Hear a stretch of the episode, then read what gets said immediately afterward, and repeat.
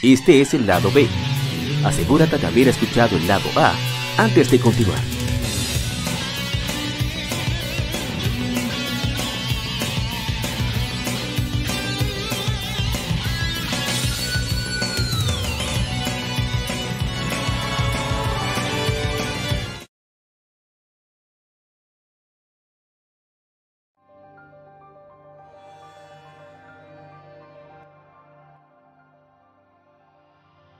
¿Qué tal, colegas gamers? Gracias por acompañarme aquí en Legion Gamer Podcast. Este es el episodio número 143, el lado B.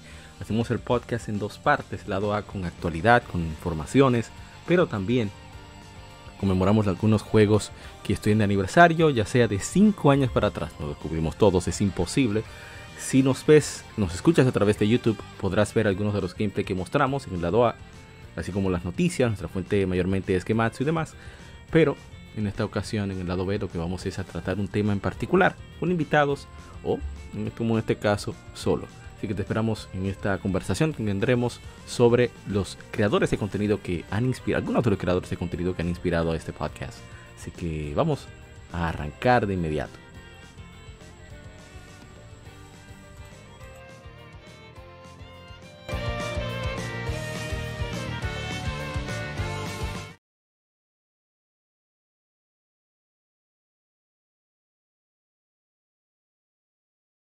El tema de la semana. Un tópico o cuestión particular es debatido por la Legión.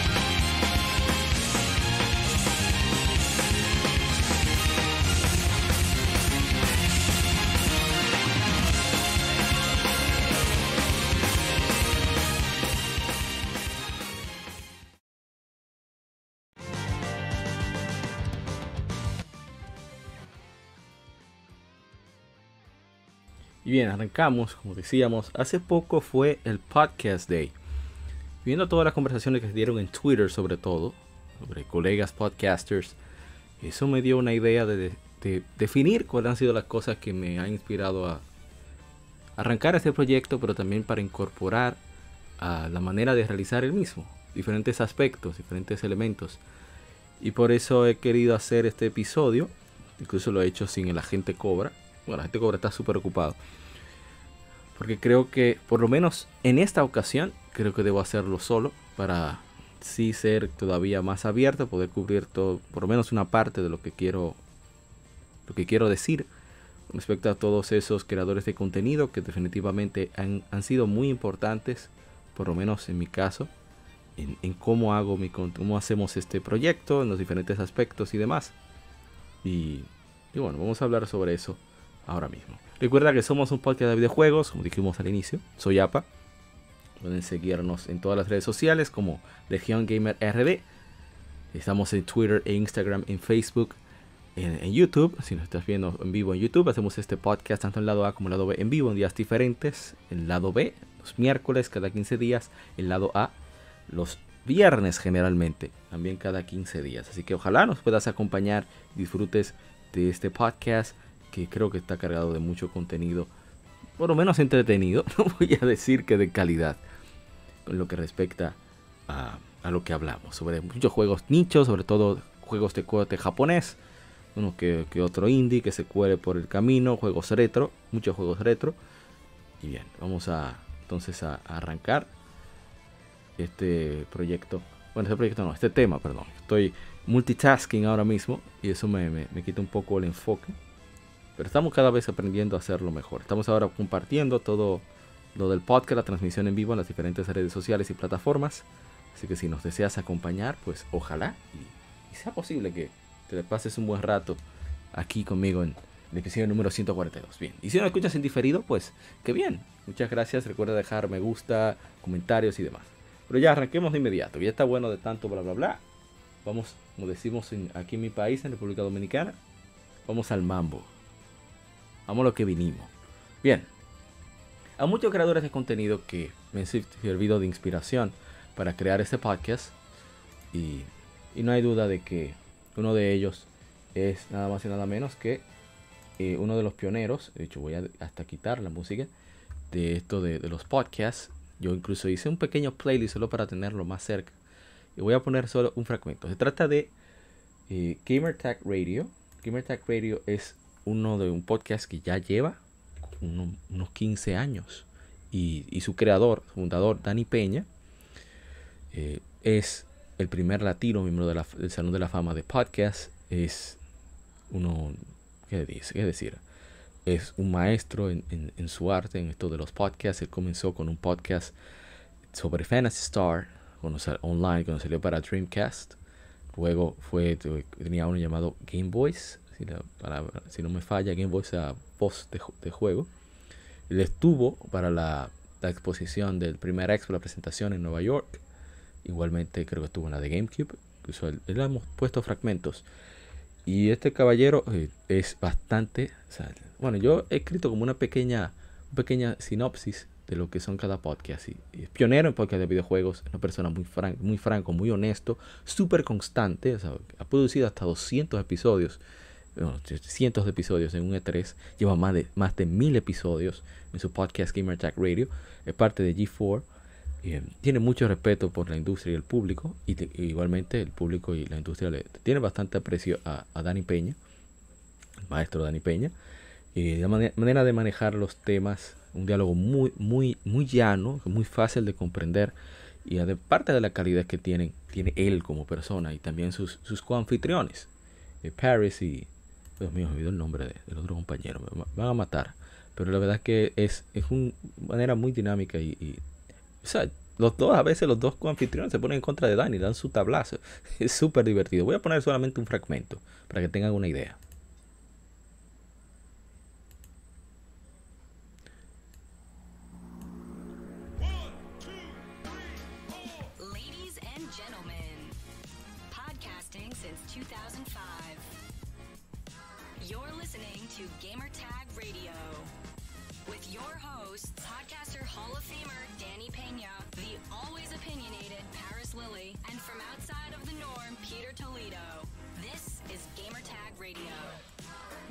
Ah, era Peter Toledo. Lo había olvidado por completo. Welcome to episode 1224. Ese es Paris Lily. Es el.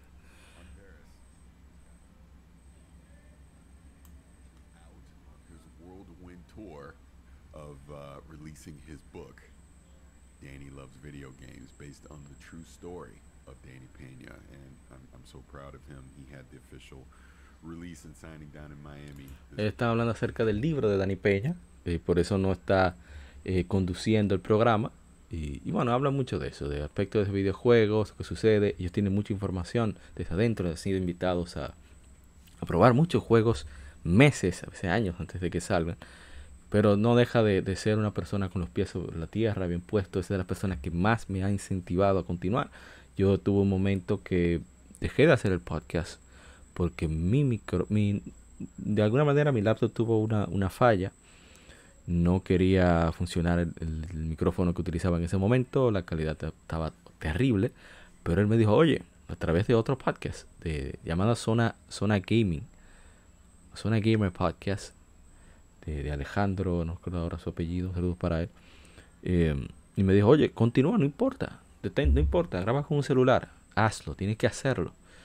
Y, he tratado de, seguir esos pasos. Tiene que ser que yo tenga alguna condición, tenga algún problema. Tiene que haber algo que no, eh, no me permita hacer el, podcast de manera habitual para yo detenerme. Y ha sido de los mejores ejemplos. Estamos hablando de podcast de más de 15 años. Lleva más de 20 años en estos los medios de videojuegos. Y y es un, tipo genial, un tipo genial de verdad. Yo tuve la oportunidad de conversar con él cara a cara a través en el, el Game Developers Day que se hizo en Intec hace unos años ya. Y fue súper divertido eh, hablar con él, pasar un buen tiempo. Eh, tenemos un, un especial de, de, Game Developers Day. Tuvimos una conversación de casi media hora. Muy, muy chévere. Sobre videojuegos, sobre podcast, sobre crear contenido. Así que si quieren conversar con él, pues uh, digo, comenzar con él, no, perdón. Escuchar, puedes chequear ese especial. La verdad que, que, repito, eso, y una frase que dice Dani, que realmente me ha inspirado muchísimo, es que nunca sabes quién te está escuchando. eh, Dani tuvo la oportunidad de entrevistar a Reggie fils una de las primeras entrevistas que ha dado después de ser ex, de retirarse de, Nintendo. Fue el primero en entrevistar a, al actual jefe de Xbox, de Microsoft Gaming, le llaman la división ahora, eh, Phil Spencer. sin importar las diferencias que tenga con lo que haga Phil Spencer, el tigre es, es el jefe de Xbox. O sea, eso no es cualquier cosa.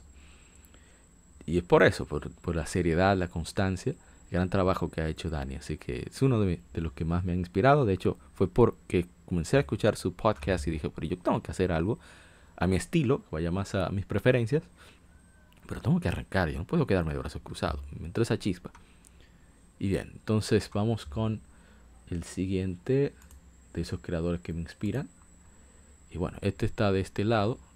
Es un es un podcast de España, Gamer Radio es en inglés, es estadounidense, pero este es de España.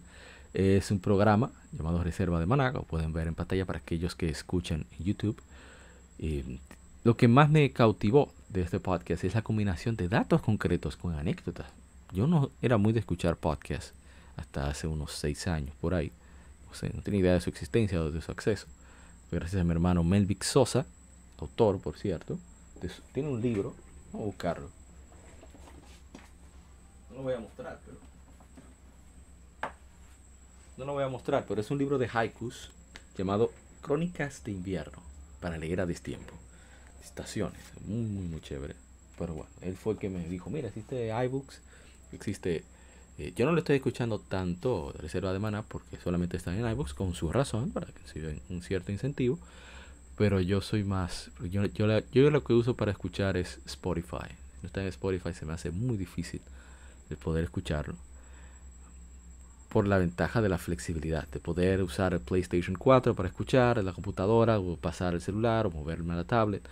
Esa flexibilidad de, Spotify entre sistemas de aparatos, pues hace que le tenga preferencia. Pero aquí un fragmento de reserva de maná. Ah, bueno, decía, también leer los comentarios entre los episodios, eso es algo que le hemos copiado descaradamente de Reserva de Maná, ellos hacen, hacían una publicación en redes sociales, ahora la hacen muy inteligentemente a través de la misma iBooks, pidiendo las opiniones sobre el tema que, el tema que van a tratar. Y bueno, esos comentarios se leen en, una parte del programa. Un ejemplo es este especial de PlayStation 2 que me cautivó muchísimo porque tiene, da muchos detalles que no conocía. Bueno, hay que esperar a ver que le dé su loquera de pasar de los anuncios. Siempre me olvida esa parte. Lo que le vamos a hacer, se la vi.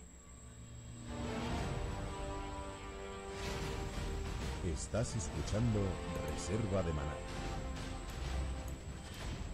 Bienvenidos.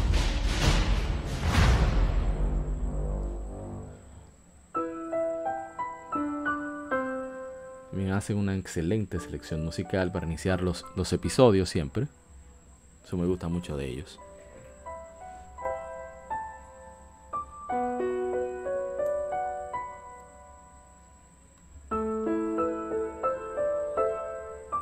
PS2, que era desde el lanzamiento hasta los juegos, los cables, o sea, yo tenía un hype encima que no era normal. Y claro, yo estaba ahí ahorrando mi poca pasta porque yo era recién universitario con dos dedos de... Vamos, que no tenía ni un duro, hmm. en resumen. Y bueno, por lo visto es que mi familia había estado mirando ofertas para comprármela y no sé qué, y al final en, en 2002 en verano me adelanté yo y me la compré. Y me tocó una bronca por culpa de eso, porque me decían, pero ¿cómo te la has comprado si te la íbamos a sacar nosotros más barata y no sé qué, que habíamos hablado con no sé cuántos? Y yo, va, que me dejéis, que tengo un hype encima que no puedo. Y claro, como no, me la compré con el Metal Gear Solid 2, evidentemente. Hombre, hombre, piperismo extremo ahí hay un ejemplo de las anécdotas que tienen, los datos duros que dan. A mí yo quedé fascinado con Reserva de Maná. Muy, muy, muy chévere el proyecto. Y, todavía les sigo, ¿eh? pero que siempre se me pasa porque como son exclusivos de iBooks, se me hace más difícil el, estar pendiente de, los episodios. A pesar de que recibo la notificación, el pasar, tengo como 300 episodios, tanto de ellos como diferentes podcasts que me encantan. Eh, hay en, en, en iBooks descargados pero siempre se me va la guagua. siempre se me olvida. Pero bueno, es lo que hay. Voy a ir con uno de los que más me ha inspirado. De absolutamente todos. Y se trata de, mi, bueno, mi- uno de mis canales favoritos de YouTube que me ha inspirado, pero, pero como una cosa loca. Y bueno, voy a poner un ejemplo. Lo que va cargando, déjame ir explicando. Se trata de un canal llamado Classic Gaming Quarterly. Es un canal que trata de ser bastante objetivo con los datos que da, pero también muy, muy sinceros con, la- con las opiniones que, que dan. Eh, lo hace Chris Alemo. Chris Alemo es un, bueno, un estadounidense, notarán, es en inglés. La manera como aborda, con datos concretos, yendo bastante, bastante profundo, siempre yendo más allá respecto a la información que proporciona, basándose en revistas, publicaciones, consultando, etcétera. La manera tan directa de, de hacer sus videos se sienten muy dinámicos. Y, y algo que me, que me intriga mucho de, cómo hace su producción es que cuando te presenta un juego, él graba el gameplay del juego y se le da otro toque porque te da, te da una opinión fresca del juego. Y como estuvo presente al momento de, por ejemplo, lanzarse el PlayStation, etcétera, con ya con una edad de, de mucha noción, mucha conciencia, pues puede compararte de qué tal ha, ha- ha envejecido el juego y ese es un aspecto que me gusta. Voy a poner un fragmento. by Christmas. And at year's end, Sony had sold more systems in just four months than both the Sega Saturn and the two year old 3DO had sold in total, establishing their console as a force to be reckoned with. On this episode of Classic Gaming Quarterly, we go back to where it all began as we take a retrospective look at the Sony PlayStation in 1995. Está hablando de cómo va a ser una, una mirada retrospectiva, chequeo retrospectivo, del PlayStation 1995 que en solo unos meses superó tanto la venta de Sega Saturn como de 3DO y demás competidoras cuando se lanzó. Eso es un, un hecho. Voy a adelantar acá. In 1995, the home video game market was jam packed with hardware, including the still dominating Super Nintendo, En along with the Sega Genesis 1995 and había muchísimos sistemas que, que estaban llenos de hardware, estaban tanto Super Nintendo vendiendo, el Sega Saturn, el Sega Genesis con todos sus accesorios. Entonces incluso el Atari Jaguar que había nacido y que decía ser una consola de 64 bits, también el 3D Interactive Multiplayer, que era un aparato con 600 dólares con, para, hecho por varias manufactureras y también venía eh, Windows 95 que todavía más el jugar en, nivel computadora. Y lanzaron, lanzaron el Sega Saturn Sega cuatro meses antes de la fecha pactada originalmente. Voy a pasar a la parte donde ponen los juegos para, para verlos. Ah, miren. Está basada en la mecánica de arcade Jet Rocket y que hasta 1997, cuando salió Afterburner, fue cuando se dio la idea eh, que era el arcade de, de, de aviones que se había lanzado hasta el momento. Están viendo cómo él busca el origen de las cosas. y Eso es algo que me gusta mucho. De, de Classic Gaming Quarterly. Pero eso no es todo lo que me encanta de Classic Gaming Quarterly. El asunto de Classic Gaming Quarterly es que también tiene un canal aparte. Que ahí fue donde dije, no, este tipo es lo máximo. Y tuvo un crecimiento muy interesante. Porque él no fue de clase de la clase media estadounidense, estaba más abajo. Entonces, él cuenta anécdotas, tiene una sección exclusiva de, contar anécdotas y, se basa en diferentes temas dependiendo de la edad. Lo impresionante es los detalles que él menciona en, esta sección, se llama CGQ Plus.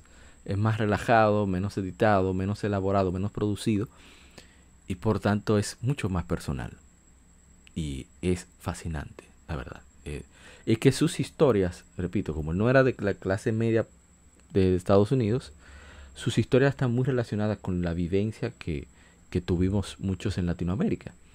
Y es súper interesante cómo él mismo pone el contraste, contraste de alguien que, oh, salió un juego, voy a decir a mi mamá para comprármelo, a él que decía, bueno, yo quiero tal juego, pero yo tengo que esperar a, a ir juntando poco a poco, ir juntando el dinero, ahorrando, para ver si tenía la suerte de, de de poder comprar el juego. Y es súper interesante. Voy a, a traducir un poco de lo que dice. And to my point, I couldn't even tell you the kid's name. For some reason, I want to say Chad, but that's Él está hablando acerca de un amigo que, de amigos de videojuegos, ese es el tema que está tratando en este flashback, Son como 30 episodios a lo largo de 7 años, sea, son muchos. Y ha contado cosas muy personales que me, realmente me han tocado mucho, me, me han conmovido. El tipo es un maestro. Y él, él está hablando precisamente de, de que, que él tenía amigos, o sea, amigos de videojuegos que eran esos amigos cuando tú eras niño, tú te relacionabas simplemente por tener algún punto en común, tú te ibas. Mira, que estaba una persona que estaba camino a mi casa, que pasaba por allá, jugaba juegos por unas horas y después me iba a casa. Mi, a las 5 tenía que estar en casa. Ese era mi toque de queda cuando era niño. Que es extraño de pensar ahora porque yo no tengo eso, así que no puedo hablar sobre esto. Quizás algunos de ustedes puedan. Acaso los padres todavía hacen eso, como que está bien para que tu hijo solamente llegue a casa a las 5 de la tarde sin tener idea dónde estaban. Cuando yo era niño eso era completamente normal.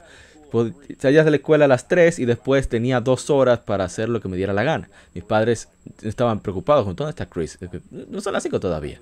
La escuela me iba por algún punto en la densidad que tenía. Tenía muchísimos eh, complejos de apartamentos, así que por esa razón tenía muchos padres, muchos padres solteros. Así que este niño, eh, Chad entre comillas, su padre, el, el condominio, estaba se quedaba su papá durante la semana, así que no creo que tenía ni siquiera una habitación. Y bueno, ese tipo de cosas que, que él cuenta eh, son muy interesantes. Una me conmovió que él habló sobre The Legend of Zelda porque él encanta el primer Zelda, que es uno de sus juegos favoritos, y es porque cuando él era niño, yo diría de ponerlo, pero no, eh, voy a contarlo rápido. Cuando era niño, eh, su padre, le, eh, iban a comprar el Nintendo, su padre se adelantó a las navidades, compró el Nintendo y, y lo jugaron un momento juntos. Solamente ese momento. eh, eh, jugaron Mario. Y era siempre Luigi, por eso Luigi es su personaje favorito. Él perdió a su padre a los 14 años. Y, y por eso Luigi es muy especial para él, el personaje. Entonces, ese tipo de historia hacen, qué sé yo, lo hacen, para mí lo hacen súper cool. el- el- Su canal lo hacen diferente, lo hacen auténtico. Yo creo que eso es algo que se ha perdido mucho con, con todas estas, vamos a decir, como voy a decir algo anglosajón, spotlights de internet. Esa autenticidad, esa, esa honestidad de comunicar algo se ha perdido mucho. Algo personal, no importa. eh, compartir se ha perdido en YouTube. Y, y- y la verdad es que canal como, canales como el de Chris eh, realmente me, inspiran mucho. Pero eso no es todo. Ustedes saben que a mí me encanta leer revistas. Siempre me ha gustado. O sea, desde niño. Un amigo, y voy a decir solamente su, su nombre de canal de Twitch, llamado Sluífera, me dijo una vez, si a ti te gusta jugar y solamente quieres hacer gameplay, grábate, o sea, no te interesa jugar, aunque sea grábate, haz algo productivo con eso. Eh, yo, como sabrán, yo soy muy fan de la locución, eh, yo tengo mi carnet de locución y todo eso, aquí en República Dominicana, pero nunca he tenido ese chance. Bueno, voy a dejar a Chris hablando de fondo, bajito, para que no estemos así muteados. Y bueno, dije, no, eso es muy extraño. Entonces me, me- dijo, "¿Sabe? Él tiene razón. ¿qué yo puedo hacer? Que parezca, bueno, que sea productivo, que sea mi, mi, por ejemplo, yo necesito practicar lectura todo el tiempo y sea productivo al mismo tiempo. Y dije, bueno, pues yo voy a leer revistas. Encontré a Scan Club Nintendo, scanclubnintendo. punto- Bueno, eso no era WordPress, era Blogger, el, el- Blogspot. Y dije, bueno, pero yo voy a leer la Club Nintendo porque a mí me gusta leer la Club Nintendo, me transportan al pasado, etcétera. Pero la idea de hacer stream con eso vino por este caballero, este mismo caballero, Chris. Este probablemente es de lo que más yo le he robado ideas descaradamente. Sí, pues yo tengo que admitirlo. Le he robado descaradamente. Claro, a mi estilo, adaptado a mí. Y, y por eso voy a poner un poco de cómo él hace la lectura, porque ya él es otro nivel, damas y caballeros. Otro nivel totalmente.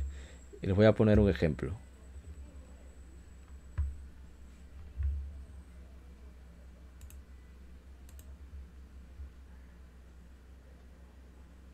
Bueno, cuando le dé la gana de cargar a esto, disculpen, la tostadora a veces como que se le va la guagua. Ah, bueno, ya. Eso me gusta, que él toma ciertos aspectos, por ejemplo, él toma muchos comerciales, si van, que vayan relacionados con lo que vaya a leer, ya sea, yo debería copiarme eso también descaradamente, lo que vaya a leer, eh, comercial, algo que lleve a la época o lo que va a contar, por ejemplo, en flashback, que como se llaman los, los la lista de reproducción donde cuenta esos aspectos del pasado. Si usted si usted sabe inglés, está aprendiendo inglés, busquen la manera de, de escucharse o, o leerse también ese podcast, aunque sea los subtítulos, porque la verdad es que son geniales, de verdad. Bueno, voy a reducirles un poco de lo que dice de la revista, voy a adelantar. Él está hablando de que en la cobertura tiene un, Sega un Sega Mega Drive, o sea, la, modelo japonés. Y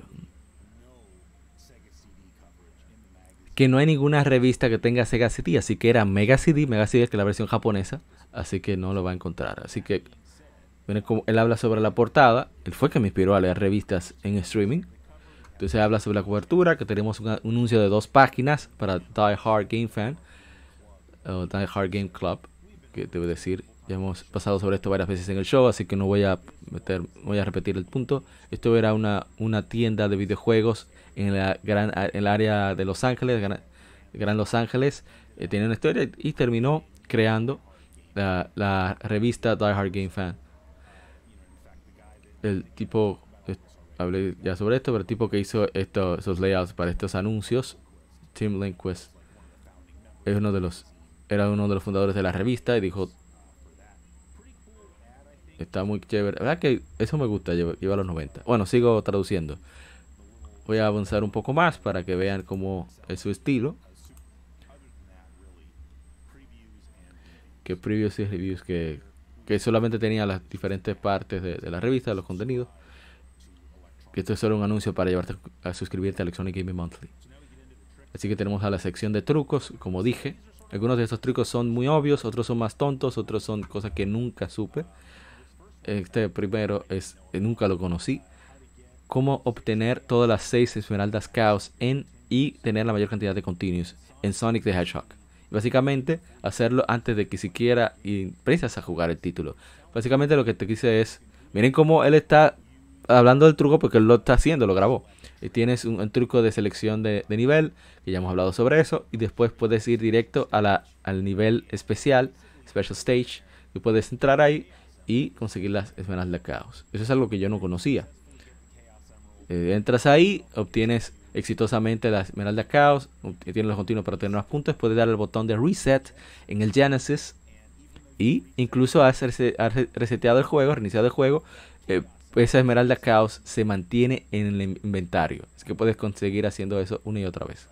Lo cual, lo que no sabía, para alguien que no lo sabe, bueno, si no tienes todas las esmeraldas caos antes de que completes el juego, no obtienes eh, el verdadero final. Lo cual no es mucho mejor que el normal, pero bueno, está algo extra por el esfuerzo. Y bueno, eso es un ejemplo de, de la lectura que él hace. Eh, muy chévere porque usa dos cámaras para también captar tanto la revista como es eh, su, sus, ah, ¿cómo se dice? Su reacción. Eh, Yo quisiera poder hacer por lo menos la revista física. Tengo algunas revistas físicas que no están digitalizadas aún, entre otros elementos, digamos, eh, impresos, que también me gustaría poder revisar así. Yo estoy viendo si puedo, por lo menos el próximo año, ver si puedo tener, aunque sea lo de la revista física. Eh, creo que sería súper interesante, muy chévere y más ágil también, creo. Pero bueno, ya veremos cómo lo hacemos. En fin, eh, eh, Chris es Chris Alemo, eh, Cla- Classic Gaming Corner, es una gran inspiración para mí, un ejemplo. Así que trato de, de, de él viene la idea de lectura gaming. descaradamente se la robé y espero pues continuar teniendo poco a poco, aunque sea algo del nivel que, que tiene Chris que me parece simplemente extraordinario lo que hace. Bien, vamos con otro también de YouTube, muy amigo de Chris, este canal, por cierto. Si estoy viendo, yéndome con los gringos primero, yo creo que es más fácil hacerlo de esa forma. Este es My Life in Gaming, es un canal muy interesante. Para mí estos tigres son un ejemplo, porque son dos personas que viven en estados a mucha distancia y ellos hablan sobre aspectos completamente técnicos de los sistemas. Entonces, en este canal, eh, perdón, en este video en particular, ellos está hablando, bueno, hablas un poco sobre la consola, de cómo PlayStation cambió completamente el escenario. Eh, también puso presentación cinemática en los juegos, trajo RPGs a una generación. Con tantas personas teniendo tantos juegos de PlayStation, el PlayStation 2 sería compatible con los discos del PlayStation original y también el PlayStation 3. Es increíble que tantos sistemas pueden tienen soporte de los discos originales y las versiones descargables pueden incluso pueden jugarse en manera portátil, ponen PlayStation Vita. La mejor experiencia con juegos de PlayStation 1 no es solo como tengo la mejor imagen de mi sistema, pero ¿qué sistema?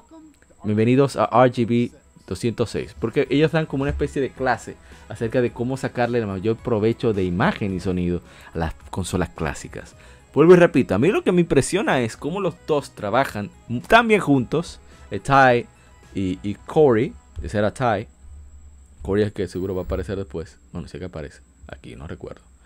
Em, ¿Cómo pueden trabajar juntos en un mismo proyecto? Que eso es tan raro. Ah, bueno, ese es Corey. Salió en 1994 en Japón, el primer PlayStation, yo lo compré en 1995. PlayStation originalmente el nombre de un, un accesorio de CD para el Super Nintendo, por lo tanto la consola es el resultado de una, una relación amarga entre Nintendo y Sony. Voy a adelantar un poco más para que hablan de la resolución primaria y te habla de NSYNC Pure Sync. O sea, para, pero, mira, parte de componentes no son, no son soportados de manera nativa. La salida RGB es realmente muy buena. Eh, se ve muy bien contra RGB con, cualquier otra consola, aunque es justo decir que la alta felicidad, las pantallas de alta definición no hacen ningún favor para, para los full motion video muy comprimidos que hacen características del PlayStation. Eh, esos son de los problemas que aparecen en lo visual, pero en general realmente disfrutamos de la claridad de, de la mayor parte de los gráficos del sistema. Y bueno, esto es solo una parte de, de cómo trabajan en My Life in Gaming. Me gusta mucho siempre ese, conocimiento técnico que, que, manejan. Ellos han lanzado creo que en Blu-rays sus programas, aparte de que están aquí en, YouTube. Eh, van de los asuntos de sacar mejor provecho para jugar un sistema retro a la mejor versión de un juego retro, con todos los editorios, etcétera. O sea, ellos te dicen, bueno, tú puedes jugar mejor un PlayStation original utilizando esto, pero la versión en digital jugado en tal sistema tiene la misma calidad y cuesta menos, o tiene calidad muy similar, es inferior, pero es muy similar y cuesta menos. Ellos, ellos tienen ese, ese aspecto que a mí me encanta. Ahora vamos con otro podcast, pero ya volvemos a nuestra lengua materna. Y se trata de este podcast. Vamos, dale.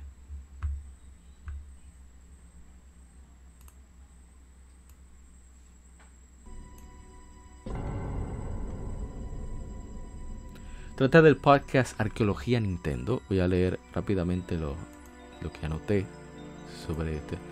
Los datos concretos históricos después de mucha investigación buscando fuente, fuentes eh, increíbles, muy profunda. Ingenio para variar los episodios y mantener el interés, la humildad y accesibilidad, así como la entrega de su anfitrión, que es Eneco.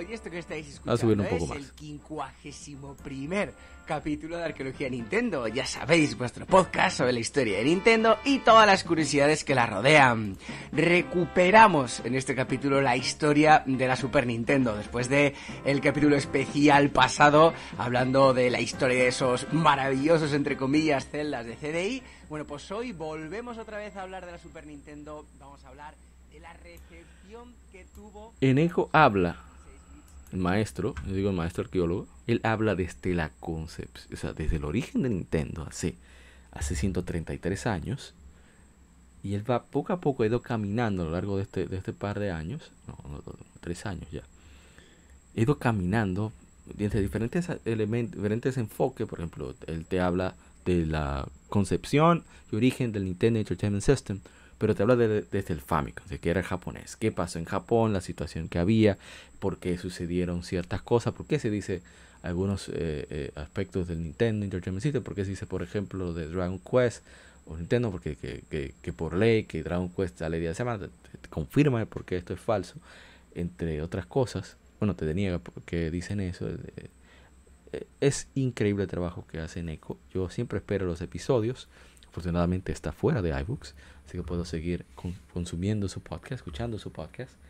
Y es uno de mis favoritos definitivamente y, trato de siempre ser muy cuidadoso con lo que publicamos en las que enfermería y demás, precisamente por lo cuidadoso que es Eneco. Incluso hace eh, correcciones a sí mismo. Dice, no, mira, me equivoqué con esta información, después de investigar o consultar con, eh, por X o Y fuente, me, me, he cerciorado a esta vez de que la cosa es así. Y, es esa, esa seriedad de Neko, el maestro arqueólogo, es algo que me ha motivado, que me ha movido a, yo ser también más cuidadoso con la información. Ahora no hago double check, no hago un doble chequeo con la fecha, no. yo hago triple, cuatro, check, una cosa terrible, pero lo hago porque quiero quedar bien con quien eh, vea las efemérides, con quien escucha el podcast. Claro, mi opinión es mi opinión, pero los hechos deben ser los hechos. Y, y eso me, me, gusta me gusta mucho ese, ese elemento de, de, arqueología Nintendo. Definitivamente es uno de mis favoritos que, que ojalá que le den chance a aquellos que no, no lo conocen, porque es un podcast increíble, de verdad. Como él mismo dice, increíble. Vamos a poner un poquito más. Que creo que, bueno, ya van a ver. fue el éxito que Nintendo estimó que iba a tener Cool Ice, que es literalmente algo así como beber el Cool Ice.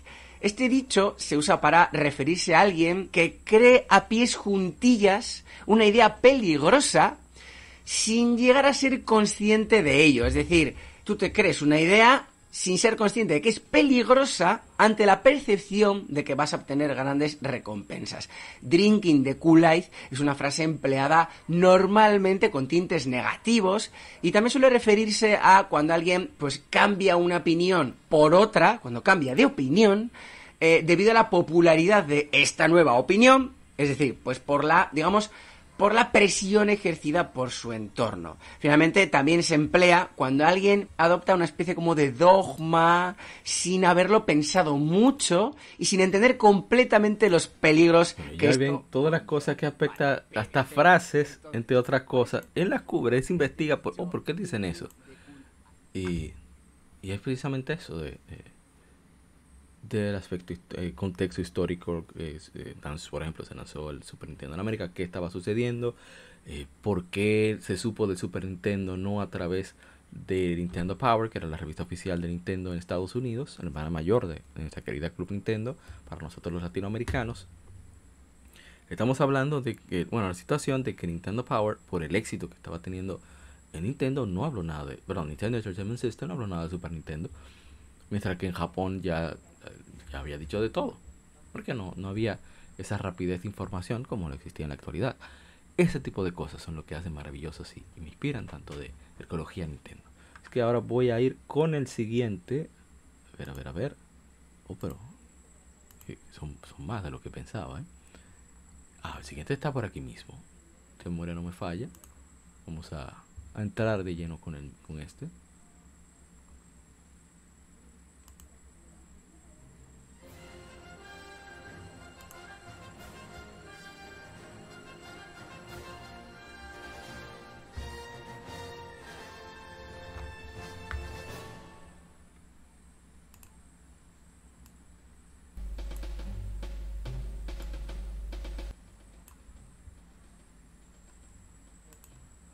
Lo voy a usar para decir el comentario que escribí. Bueno, no voy a dejarlo que, que continúe.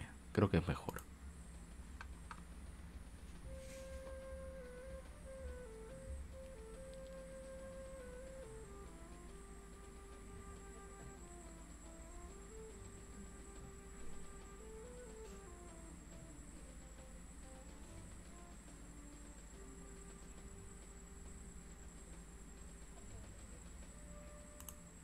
Solicitó del compositor un ballet de carácter español. El caso es que Maurice Ravel terminó convirtiéndolo en una pieza un tanto experimental, con pocas variaciones y un compás similar al del fandango español, pero a un tempo más reducido. Curiosamente, a Ravel le costó hasta tres años después de su publicación hacerse con los derechos sobre este tema, ya que en un principio le pertenecieron a Ida Rubinstein. Y bueno, de derechos de autor va la cosa. Aquí comienza nuestra historia. Sea, estamos hablando de que él, él, va, él va a comentar sobre Ocarina of Time. Legend of Zelda Ocarina of Time tiene una de las, de las bandas sonoras más icónicas de, del gaming. Bueno, está basado en Link de Paz, pero esa es otra discusión. Y él arranca hablando sobre Ravel, sobre música clásica, sobre cultura. Esas son de las características que hacen destacar a Pixel Sonoro por encima de la mayoría de podcasts, no de videojuegos, en general. Combinar cultura con entretenimiento. Eso es un reto. Eso es una fórmula que poca gente ha logrado eh, siquiera descifrar. Y lo hace de manera súper natural y de manera genial, fantástica. Y bueno, ¿qué decir? Eh, yo conocí este podcast, bueno, cual que arqueología Nintendo, a través de mi hermano Ishidori, de un podcast que voy a mencionar más adelante. Y bueno, destaco el profesionalismo y exactitud en el manejo de términos, y la manera en que enseña nuevas cosas, de manera muy simple, de forma muy simple. Sirve mucho como lección para nosotros que le escuchamos. Tantas curiosidades de videojuegos y de cultura general que ayuda a interiorizar Quizás no te acuerdas de todo, pero siempre te llevas algo. Es eh, Pixel Sonoro se siente como la clase de un buen maestro, pero ese maestro que tú disfrutas ir a su clase. No es esa clase que, que, tú tienes que embotellarte, etcétera. Pero al mismo tiempo de, tú disfrutas mucho de, de conocer símiles que hay entre música clásica y composiciones de videojuegos, que muchos beben de ahí, muchos compositores de videojuegos, y, muchos elementos que uno no tiene ni idea. Y bueno, voy a poner un poco más. Es, es un trabajo extraordinario. Extraordinario que hace Iván, el maestro sonoro, como yo le digo. Y bueno, continúo.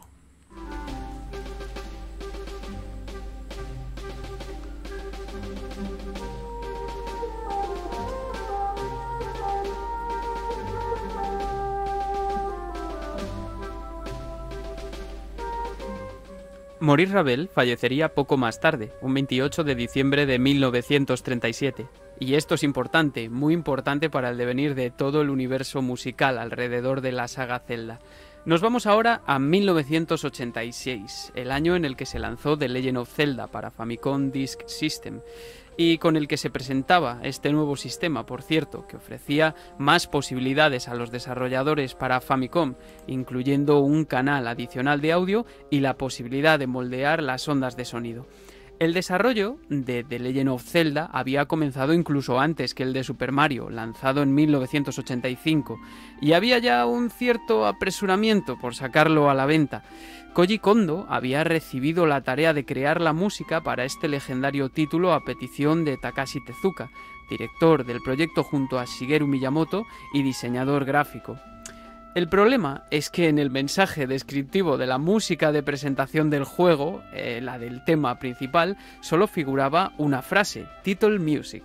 Un joven Koji entonces, confuso, pensó que esta pieza, el bolero de Ravel, sería perfecta para figurar como música del menú de The Legend of Zelda, y así se quedó en un principio. Pero todo dio un giro histórico de los que cambian el universo conocido, y es que una vez terminado el juego, el equipo... No le voy a dar toda la pieza. Pueden escuchar Pixel Sonoro en todas las plataformas de podcast. Ven, ven, como yo mismo, yo mismo me quedé cautivado escuchando. Y yo lo había escuchado ya el episodio. Entonces, eh, ese, ese, ese aspecto, como el maestro sonoro te atrapa, hablando sobre cultura y entretenimiento. En este caso, nuestro hobby favorito, que es el gaming, que son los videojuegos. Y el primer episodio de, de, de Castlevania Symphony of the Night es espectacular.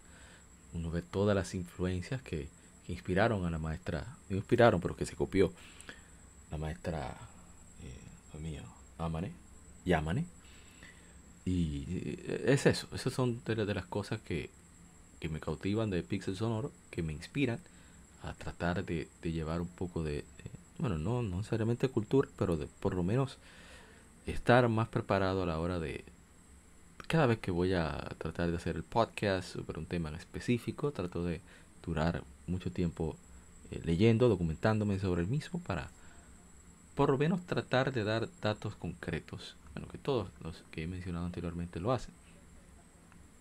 Y bueno, vamos a una pequeña pausa. A ver cuánto nos falta. No nos falta tanto por lo que veo. Bueno, nos podemos cubrir uno más antes de irnos a la pausa.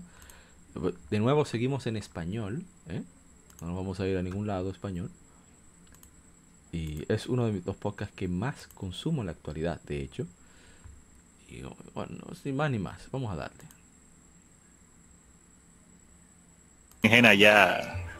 Gastada y vieja tirada en la calle. Pero está bien, mejor no hablemos más de política y por favor presente a los demás contertulios que tenemos invitados importantes. Escúcheme de nuevo, paso a presentar, bueno, la, la enciclopedia humana del pixel, ese hombre que tiene conocimientos vastos e infinitos de este mundo de los videojuegos. Rey, ¿cómo estás? Todo bien aquí, listo para hablar de la cuarta mejor celda. Oh, así que empezamos. yo estoy notando mucha falta de respeto con esta entrega el día de hoy. Vamos, ahorita yo voy a tener que sacar, sí, voy a tener que sacar los puñales. Y también nos acompaña el Benjamín, el hermano más pequeño del podcast, Bragi. Bueno, ya quien conoce el podcast y quien está viendo a través de YouTube, hablamos de hermanos de Modo 7 Podcast, que la verdad es que me encanta la dinámica que llevan a cabo los invitados. En este caso tenemos un invitado de lujazo. Bueno, lo voy a seguir más adelante. Bueno, lo dice ahí. Y qué decir, eh? la manera en cómo tratan van mucho más allá de lo que generalmente se cubre en estos podcasts retro. bueno, lo digo, también lo digo en la descripción. A ver. Manera de realizar un podcast con una peña que debe jugar un juego eh, es algo muy único no se conforman con simplemente chequear wikis, tomarlo como referencia, eh, van profundo con entrevistas y demás. Un elenco muy bien estructurado, con visiones y preferencias muy diversas entre sí, que lo hacen divertido y dinámico. siempre tienen una discusión. Y eso es parte de, la diversión que proporciona. El micrófono, ¿qué le pasa al micrófono? La diversión que proporciona este podcast, que es de, mi favorito. Yo siempre tengo ahí. Es de los podcasts que no borro los episodios después de escucharlos. Los mantengo ahí. Y cualquiera los borra para darle esa descarga a, los muyallos, como decimos aquí, en mi país. Y la verdad que muy chéveres, muy accesibles, muy... Eh, de todo, o sea, son, son de los mejores. Y la verdad es que es de los, el único podcast retro que yo creo que hay en el Caribe. Creo, estoy seguro y de como manera que abordan los juegos, de nuevo, con esos datos concretos, eh, detalles de los desarrolladores que muchas veces no se encuentran tan fácil, y las experiencias, precisamente por la diferencia de, digamos, de generación, o de también las preferencias, la redundancia, que tienen entre sí los, el elenco, lo hace súper interesante porque la percepción, la percepción de alguien de menos de 30 años con respecto a este título de Adicto de Paz probablemente sea muy diferente a alguien más de 30 años que quizás tuvo la oportunidad de jugarlo muy cercano a su época de lanzamiento. O sea, no es lo mismo tú bajar de 32 bits de la quinta generación a la cuarta generación que tú venir ya cuando empiezas a jugar en la sexta generación, tú bajar a la cuarta generación. Es un cambio muy importante que no, no todo el mundo, no todos los juegos, y tampoco todo el mundo eh, está dispuesto, digamos, a... No tienes umbral de, de, poder acostumbrarse a eso. Yo, por ejemplo, de los 8 bits, pocos juegos de 8 bits, yo puedo disfrutar. Yo, yo particularmente. Bueno, pero sigamos escuchando un poquito más para que vean a lo que me refiero un poco. Algo. Bragi, ¿cómo estás? Muy bien y muy contento de que vayamos a hablar de Perdón Rey y no leo lloros ni escucho lloros, el mejor Zelda de toda la saga. Eh, Habla, este programa es tuyo, di lo que tú quieras. Ok. Eh, ya hablando en serio. claro. Y hablando en serio, eh, obviamente el mejor Zelda que a usted le guste, el que usted prefiera, porque eso es lo que importa. Pero en mi caso, eh, Aliento de Paz es mi favorito y me, me alegra mucho hablar de esta saga que marcó un, antes y un después en la saga de Zelda. Quizá la gente no lo siente tan fuerte como el de Ocarina, y que precisamente esta salió justo después, en el 64. Pero obviamente sí definió muchas cosas, como dijo Ishidori antes, en esta saga. Y nos acompaña desde la ciudad de Monterrey, la única eh, ciudad mexicana que no tiene filtro sepia, Mr. Trumpetman. No, este, aquí usamos el filtro contrastante. venimos manejando por acá. ok. Hombre, que usted cada vez mejorando esas presentaciones. Me agrada, me agrada. no, ¿qué tal? ¿Cómo está? No, ya, ya verás. ¿Cómo están? Espero que estén todos muy bien. Muchísimas gracias por acompañarnos en esta edición de Modo 7 Podcast, donde pues, tenemos una celebración, un super invitado de lujo y obviamente vamos a hablar de un super juegazo de la Super Nintendo que es eh, The Legend of Zelda Link to the Past, uno de los mejores Zeldas que existen. En mi personal opinión está en mi top 3 este, y forma parte de los Zeldas que más veces me ha acabado y de los que más disfruto jugar. Entonces vamos a eh, pasar un muy buen rato hablando de él. Acompáñanos hasta el final, van a ver que se la van a pasar muy muy bien. Y bueno, hoy, como decía, teníamos, tenemos un invitado súper, súper especial y es alguien que desde hace tiempo quería yo traerlo por este espacio, pero entre las diferencias horarias y demás eh, se complica un poquito.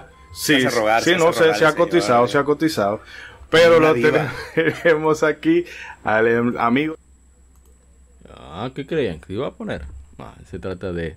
Vamos a dejarlo ya, porque ya que hemos puesto tanto tiempo, de, es que yo me, yo me envicio de los podcasts. ¿eh? Mi hermano, Eneco Payadia, de ese podcast, arquitectura, perdón, arqueología Nintendo. Eneco, ¿cómo estás? Oh.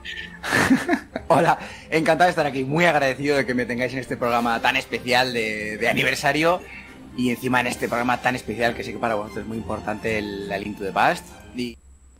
y bueno, voy a dejarlo ahí porque si no, me quedamos escuchando ese podcast todo el día. La verdad que es, es fantástico la, labor que hacen mis hermanos de Modo 7 Podcast, Shidori-san, eh, Ronzo, la gente Cobra, para Geek, por supuesto mi hermano, el señor trompeta hombre, Mr. Trumpetman. Eh, bueno, no se ha empezado por allí Edric y, por supuesto, y me fue el nombre. Y lo mencionaron ahí mismo, Dios mío, es que yo estoy mal de la memoria. Como estoy haciendo multitasking, me, se me va la guagua muy fácilmente pero todos, todos hacen una labor extraordinaria. Me encanta cuando están todos, ojalá y fuese más a menudo. Y es por eso, ¿cómo pueden, en el caso, por ejemplo, de Ishidori o de Edric o, de Dios mío, él escribe un libro sobre finales de NES y el nombre se me fue. Rey, perdón, Rey, perdón, Rey, discúlpame, discúlpame de verdad. Rey, que vivió la época del Nintendo Entertainment System, a Geek, que llega a un juego clásico de una manera muy distinta. Y eso es, es, es fascinante. Es interesante como a veces las generaciones que están más distantes en, esa peña son las que más concuerdan. Y Shidori a veces está en desacuerdo con ellos, sin embargo ellos dos sí dicen no, pero es cierto que la preferencia juega un rol fundamental en cuanto a, a uno percibir de una mejor o peor manera un título la preferencia por género o, estilo de gameplay, etcétera, etcétera. Pero eso no quita que, es raro que, que eso suceda. Bien, estoy ahora mismo compartiendo el podcast en diferentes redes sociales.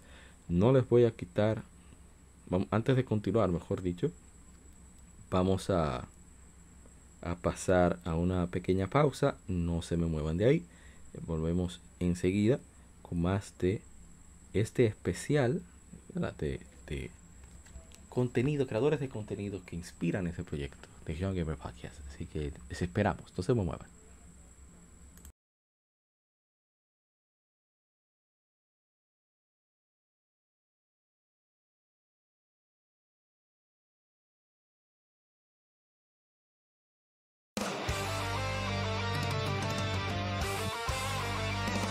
Para revivir los grandes momentos y títulos del videojuego clásico, no dejes de escuchar cada mes Modo 7 Podcast. Ven y recuerda con nosotros entre análisis retro, datos y anécdotas la época dorada del videojuego. Sin micropagos ni pases de temporada, solo puro amor por el pixel y el polígono. Modo 7 Podcast, la retroaventura comienza ya.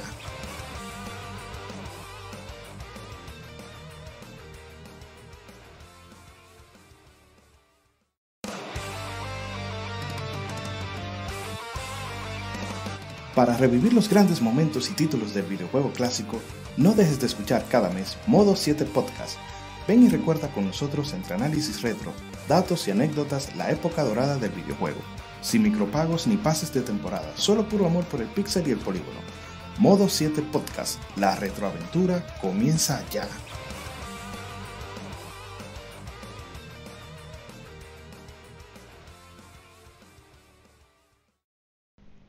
Los cómics no son solo superhéroes y el manga no es solo muñequitos de pelea.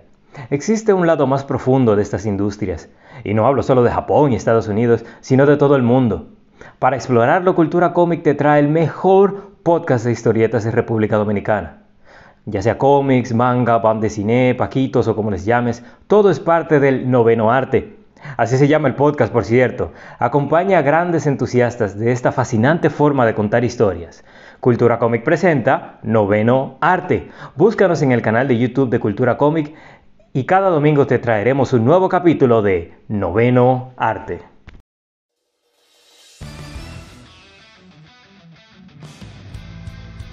Legión Gamer Podcast, el gaming nos une. Somos un podcast enfocado en videojuegos que converge actualidad con las noticias más relevantes y títulos que experimentamos entre episodios, sobre todo aquellos de nicho, discutiendo temas atemporales con invitados, así como juegos de aniversario quincenalmente, conjugando datos concretos con la opinión de quienes participan. Estamos en redes sociales como Legión Gamer RD. No olvides revisar hashtag GameFemérides para dejar tu opinión de tus títulos favoritos para que participes en el programa. O en Lectura Gaming donde leemos revistas o artículos especializados en videojuegos en vivo a través de YouTube. Actualidad y atemporalidad gaming en un mismo podcast. Legion Gamer Podcast. El gaming nos une.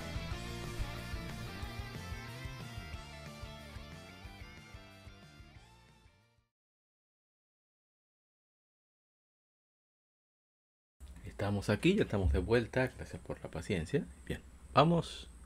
¿Qué era que estábamos? Ah, sí, hablamos de modo 7 podcast. Vamos a continuar con otro que teníamos aquí en lista. No están todos, ¿eh? Hay uno que voy a mencionar como extra al final. Bueno, voy a mencionarlo ahora. Por su manera de hacer podcast, un proyecto llamado Cultura Comic RD. Pueden chequearlo en YouTube. De manera semanal, los domingos, hablan sobre cómics.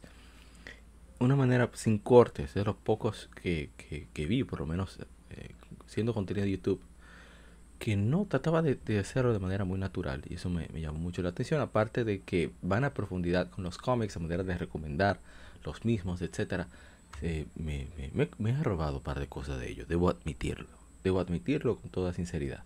Bien vamos con el otro que sigue. Es uno de mis canales favoritos también de YouTube y vamos a presentarlo ahora. Ya ahora mismo mostrar desplegar la pantalla para aquellos que escuchan el podcast a través de YouTube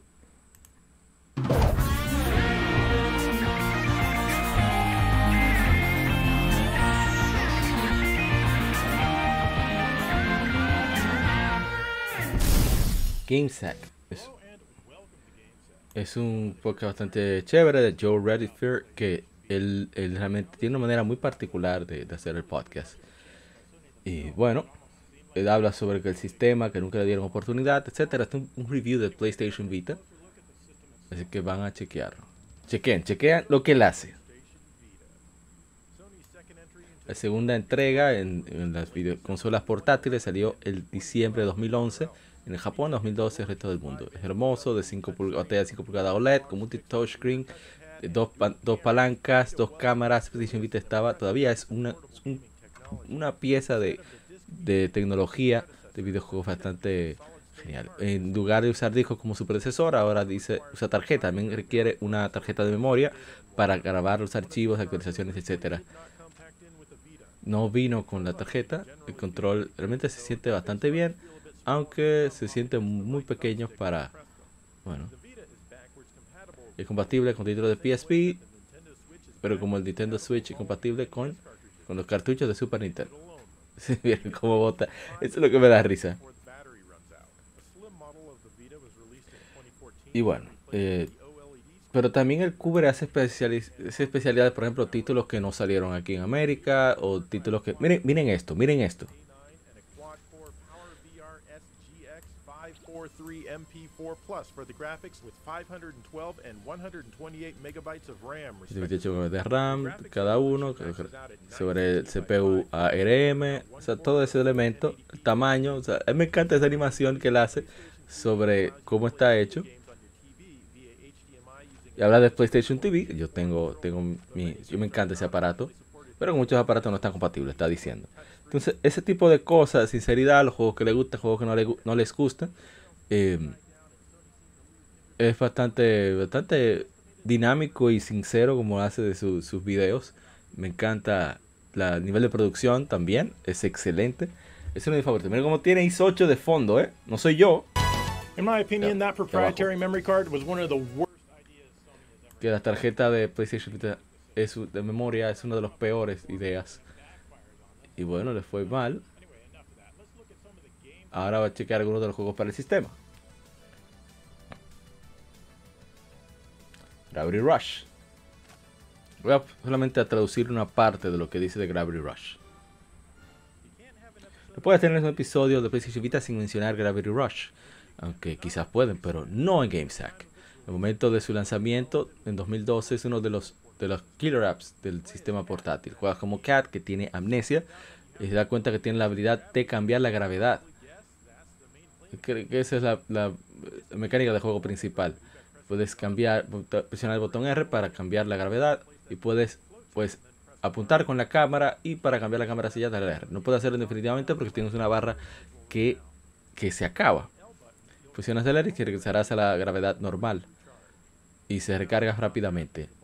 Eh, bueno, otras habilidades pueden, pueden mejorarse con el tiempo. Hay combate, es bastante sencillo y divertido. Entonces tienes que atacar a los enemigos en su punto débil. Y puedes atacarlo, cambiar la gravedad y atacarlos en el aire. Y bueno, ese es lo que hace GameSack. Es muy chévere. Eh, si dice si un juego no le gusta de manera muy clara. No, ese juego no me gusta y me con clavos por esto, por eso, por esto. Me gusta mucho ese aspecto de GameSack, de cómo se mantiene casual pero profesional. Diría yo sí. Porque es un nivel de producción envidiable, definitivamente. aparte de todo, es, es, un, un tigre muy, demasiado chévere. Joe Red Fire. Muy, muy chévere. Y hace un excelente trabajo. Espero algún día hacer algo, aunque sea un poquito similar. Vamos con otro podcast de habla hispana. Es uno de mis favoritos también. Yo no lo menciono mucho. Yo lo conocí por este podcast. Persona que iba a lugares o establecimientos a repartir este boletín y no es cierto. Lo que él hacía era publicidad y al crear este boletín con algunos tips, trucos. Que la verdad es un audio muy bonito y que habla muy bien. Hay divulgadores de los videojuegos, ¿no? Entonces, pues bueno, creo que también ese es un punto muy interesante sobre, sobre Gus Rodríguez. Y sabemos que él fue pionero de los medios impresos y la televisión en el mundo de los videojuegos en México.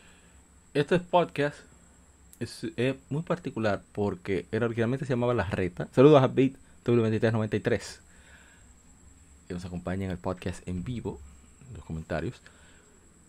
Y es que, como tienen, bueno, México es un país enorme, cada, y por eso no, no hay una homogeneidad en la manera en, cómo los gamers se acercan a los videojuegos.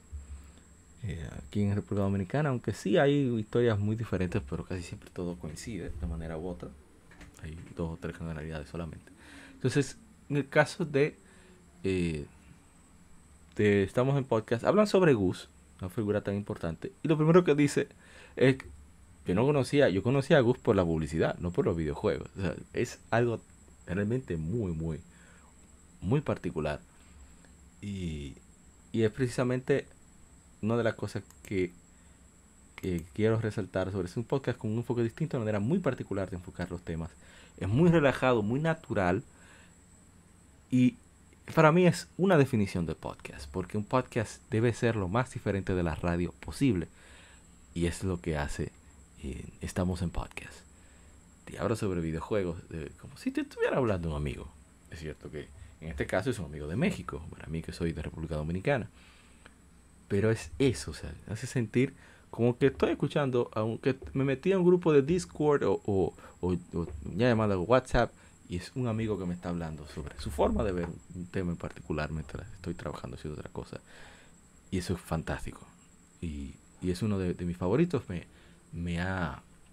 Estoy buscando la manera de cómo puedo mantener, digamos, la, el habla más o menos neutral. Sé que no hablo neutral, pero trato de hacerlo. Pero también mantenerme natural. eh, es un proceso. Estamos viendo cómo llegamos a ese matrimonio entre esos aspectos, que es difícil, pero vamos a ver cómo le buscamos la vuelta. Vamos con otro. Este es uno de mis, este es uno de mis favoritos, definitivamente. Este es mi favorito. Pero, pero una cosa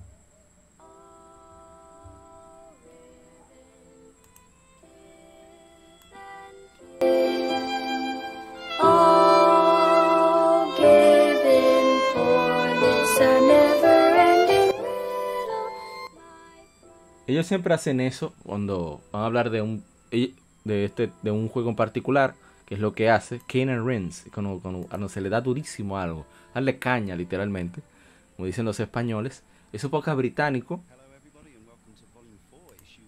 Y voy a dejar que suene para que escuche.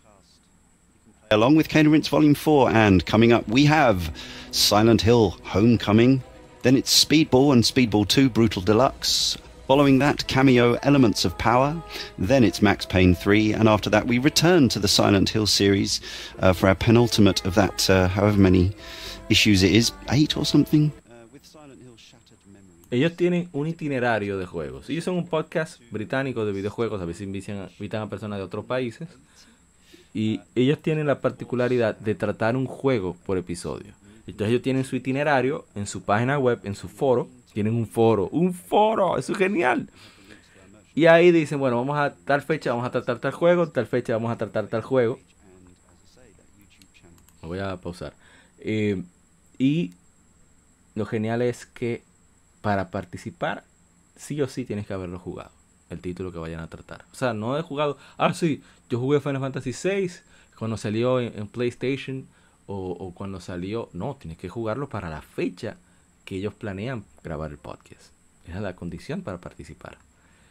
Y lo fantástico de eso es que también te encuentran anécdotas porque en muchos casos son juegos clásicos. Ellos hacen eso tanto con juegos clásicos como modernos. Lo que me fascina de ellos es, primero, eh, el orden en el que manejan el podcast. Eso es algo muy raro, sobre todo para nosotros, los hispanohablantes. Es algo muy, muy raro. ¿eh? Hay que, hay que decirla. Ellos tienen un orden extraordinario. Mira como dice Víctor 2393. Es descansen en paz los foros, sí. Pero ellos tienen un foro, así que ellos se manejan su comunidad. Les va bastante bien con eso. Y bueno, eh, como decía, enfocado en videojuegos modernos y clásicos, requieren que los participantes terminen los, los juegos en lo que se enfoquen los episodios. Llenos de anécdotas de oyentes vía foros, muchas veces súper emotivos. Hubo uno que habló sobre, sobre cómo él consiguió Super Nintendo. Que a mí se me aguaron los ojos. Y no fue no es triste la historia, todo lo contrario, me emocionó muchísimo. La manera de leer de Leon, el host, el, anfitrión del podcast, es fantástica también. No sé si es algo de los escoceses o qué, pero el, tipo es un, monstruo en cómo él maneja en los comentarios. Es una perspectiva muy diferente a la habitual al ser británico, porque Gran Bretaña tuvo, tiene un mercado muy, muy particular. Es interesante cuando tiene un participante de Estados Unidos y se nota el contraste de la experiencia desde adquirir un mismo juego en continentes diferentes.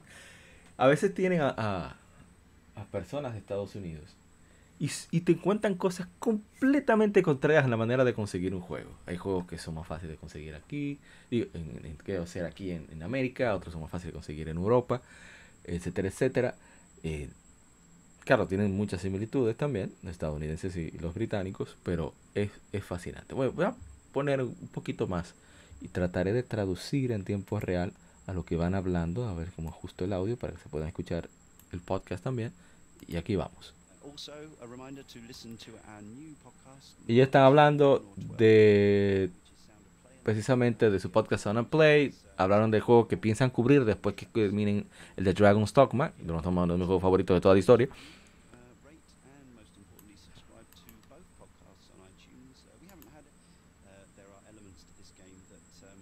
Un momento. Ah, que están advirtiendo que van a hacer spoilers de la trama del juego, aunque la trama eh, parece muy, muy directo. Hay elementos de este juego que manejo evitar siendo spoileado mientras estaba eh, propiamente jugando este título y es una buena sorpresa hay aquí.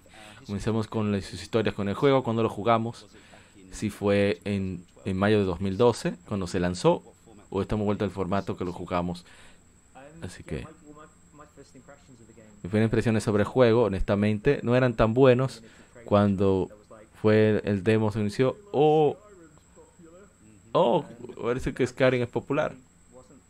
No estaba muy, muy involucrado con él para nada. Estaba en una exposición aquí en Gran Bretaña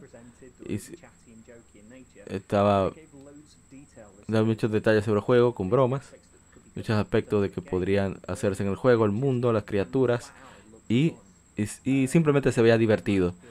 Manté mis ojos, mis ojos enfocados en cuando iba a salir. Vi eh, cómo se, se vencía Cyclops, este, fue, me dio mucho miedo en la noche. Realmente era un mundo en el cual quería aventurarme. Llegamos al punto en el que para el lanzamiento eh, tuve el demo en la, para Xbox 360 y PlayStation 3 y estaba yendo entre uno y otro, o sea que compró ambos. Estaba estaba el primer día este, estaba estaba en el trabajo, cambié un montón de cosas para para obtenerlo. Y en el día de lanzamiento estaba escuchando a ese tipo hablando, haciendo bromas acerca de una cosa y el otro, como, toda, todo mi enfoque estaba en este pequeño cuadro que estaba escondido en mi espalda. Y yo estuve el primer día. No hay nada como ese sentimiento. Dado que estabas en un presupuesto limitado para su lanzamiento, había alguna cosa que, lo, lo, dominaste, lo completaste. No era algo consciente. Y bueno, eh, voy a enfocar en esto. Estaba estaba obsesionado con esto. Este juego está diseñado en su vida, el, mundo es memorable, los personajes tenían ciertas encanto con ellos y un increíble sentido del humor. El juego podría, puede dar tanto miedo, pero es tan divertido al mismo tiempo. Pienso que, que con toda la, todos los aspectos, todos los elementos disponibles,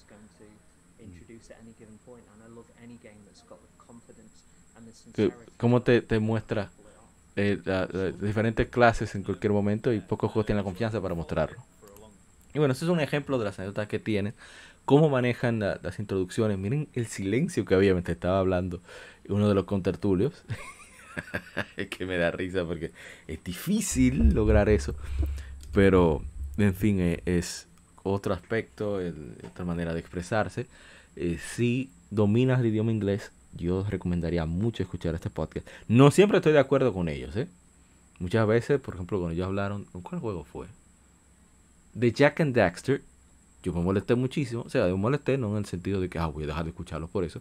Pero estaban completamente. Ellos dicen que Daxter es un personaje eh, eh, misógino, que trata a las mujeres muy. Pero es un bendito huroncito que te. Una galleta que tú le des. Deja de fastidiar. Y esa es la gracia.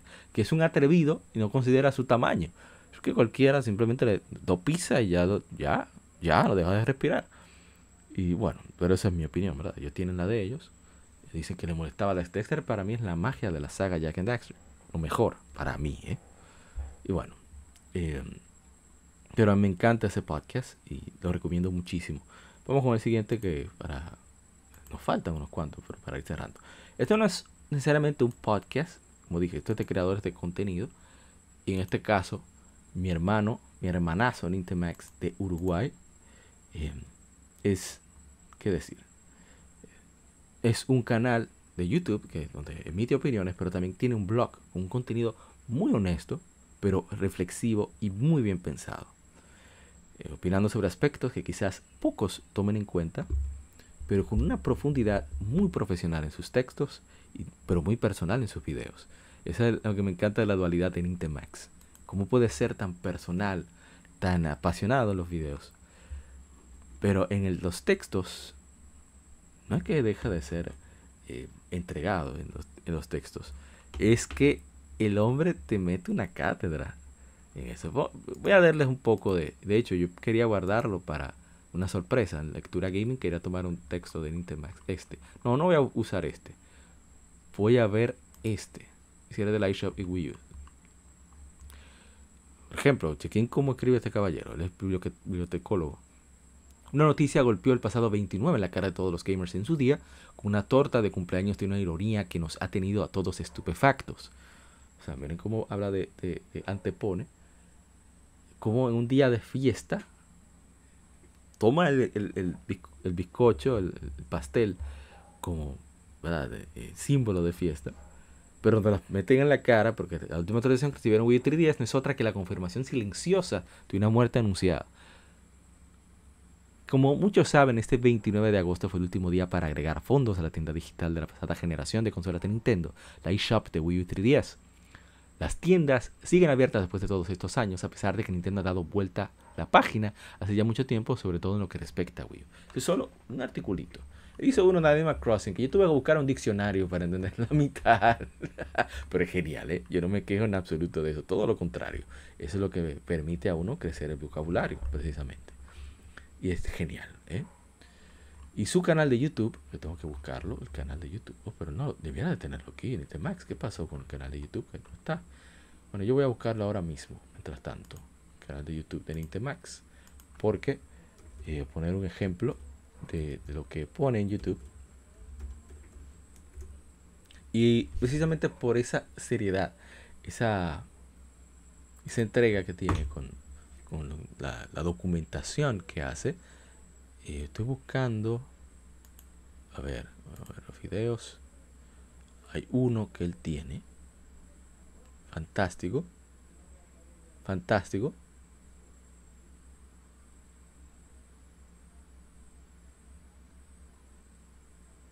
Ah, este es. Solamente un fragmento.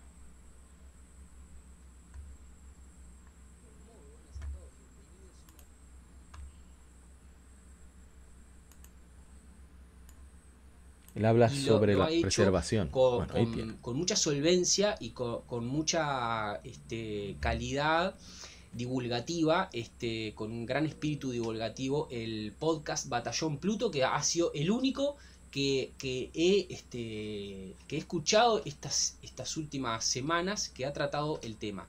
¿Qué pasó? Yo cuando escuché la noticia ya hace más de una semana atrás, lo que hice fue este, mm, comunicarme con la Biblioteca Nacional de España directamente.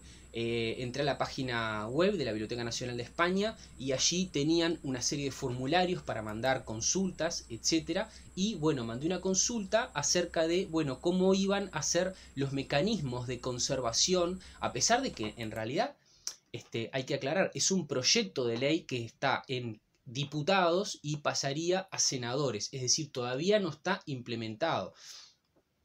Estoy diciendo mal y seguramente va a haber gente que me corrija, este, pido disculpas, pero bueno, mm, el lenguaje legislativo no es lo mío, pero eh, no, es un proyecto de ley, la ley existe, lo que, se hizo, lo que se hizo fue actualizarla, digamos un ayornamiento para estar al día con lo que los legisladores entendían que debía ser los cambios que se produjeran en esta ley teniendo en cuenta estas cosas que estamos hablando de recién, ¿no? O sea, si los videojuegos realmente, son cultura y son arte.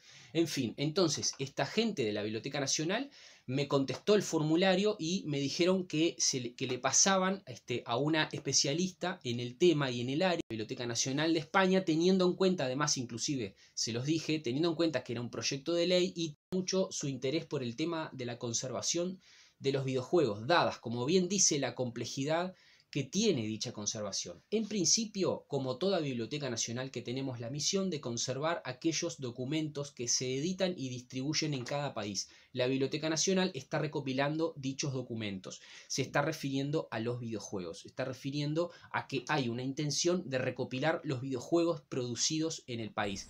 Esto es lo que yo hablaba hace unos minutos. Las bibliotecas nacionales de los países tienen el objetivo de recopilar la obra nacional y las obras intelectuales producidas en ese país.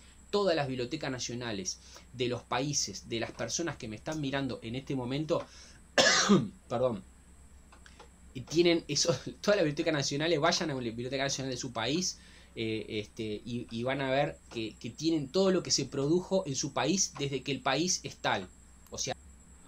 Y bueno, eso es lo que hace Nintemax. O sea, se va con un tema y le da y le mete durísimo para explicar eh, me pica la curiosidad. Ese review de Iwata Ask, yo no voy a decir nada.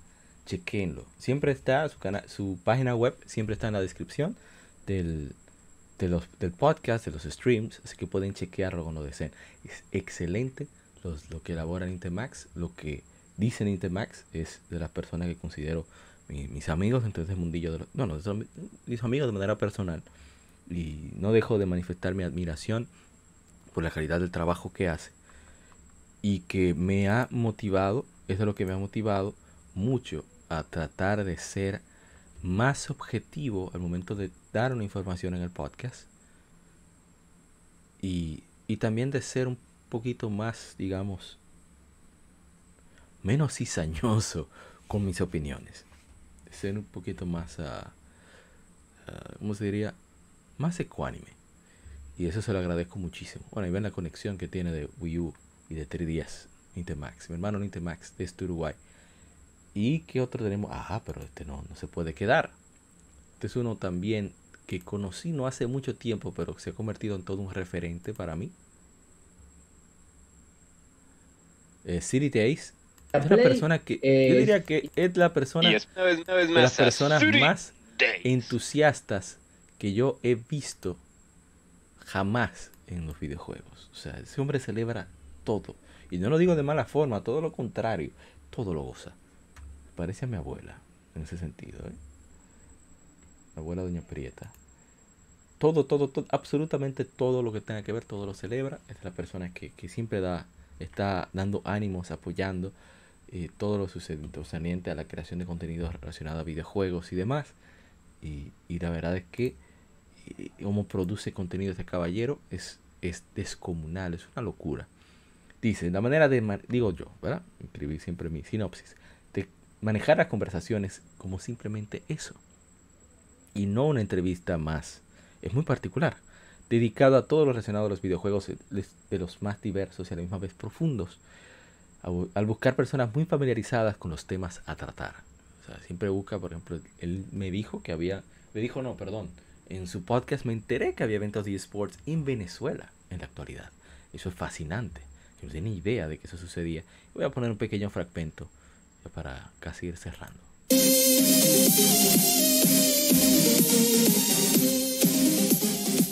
Bienvenidos a su podcast City Days con Alexis Carranco. Hola amigos y amigas, bienvenidos una vez más a City Days. Hoy nos visita un gran, gran amigo de la casa para hablarnos de los eSports. Y lo mejor de todo es que en esa entrevista vamos a ver el punto de vista de una persona que jamás había estado en un evento de eSports, que no les veía mucho chiste y descubre todo este nuevo mundo. Además se da cuenta de lo grande que es la industria de los videojuegos y cómo se relaciona con otras industrias.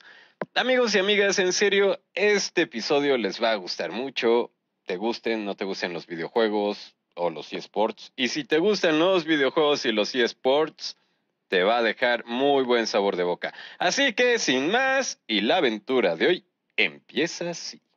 Bienvenidos amigos y amigas una vez más a City Daisy. Hace dos meses no había entrevistas, estamos volviendo con las entrevistas y con quién mejor que un gran amigo de la casa, nuestro amigo John del podcast Hablando como los locos.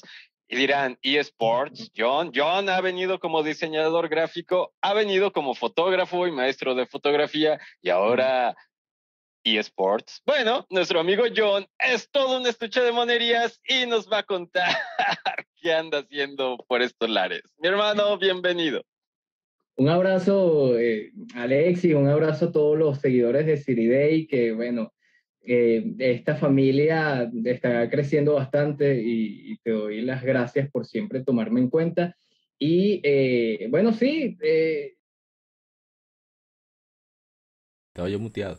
Este es el episodio que decía de, de hablar sobre esports en Venezuela. O sea, para mí es una locura eso. Y qué genial que, que suceda al margen de todo la, la, situación eh, que, que tiene ese país. Eso me parece fantástico.